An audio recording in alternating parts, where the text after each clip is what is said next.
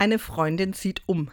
Es ist nicht ihr erster Umzug im Leben und er war nicht freiwillig. Ihr Leben hat sich schneller verändert, als sie blinzeln konnte. Irgendwann hatte sie dann ein schönes Heim gefunden und dann wurde geplant, passt das Sofa unter die Dachschräge, kann ich mein Küchenbuffet mitnehmen, wohin mit meinem Fahrrad. Es gibt Szenen in meinem Leben, die hatte ich lieber, seufzt sie. Ich habe gerade so gar kein Land in Sicht. Kein Land in Sicht, den Ausdruck kenne ich aus der Bibel. Da sitzt Noah mit seiner Familie und vielen Tieren in einer schwimmenden Arche. Auch hier ist kein Land in Sicht. Da schickt er einen Vogel aus, der immer und immer wieder zurückkehrt.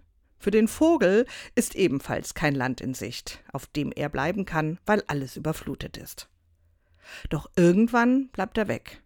Da hat er was gefunden und vielleicht baut er gerade sich auch ein neues Nest auf wie meine Freundin, die nun inmitten all der gepackten Umzugskisten steht und auf Freunde und Bekannte und eine kleine Umzugsfirma wartet.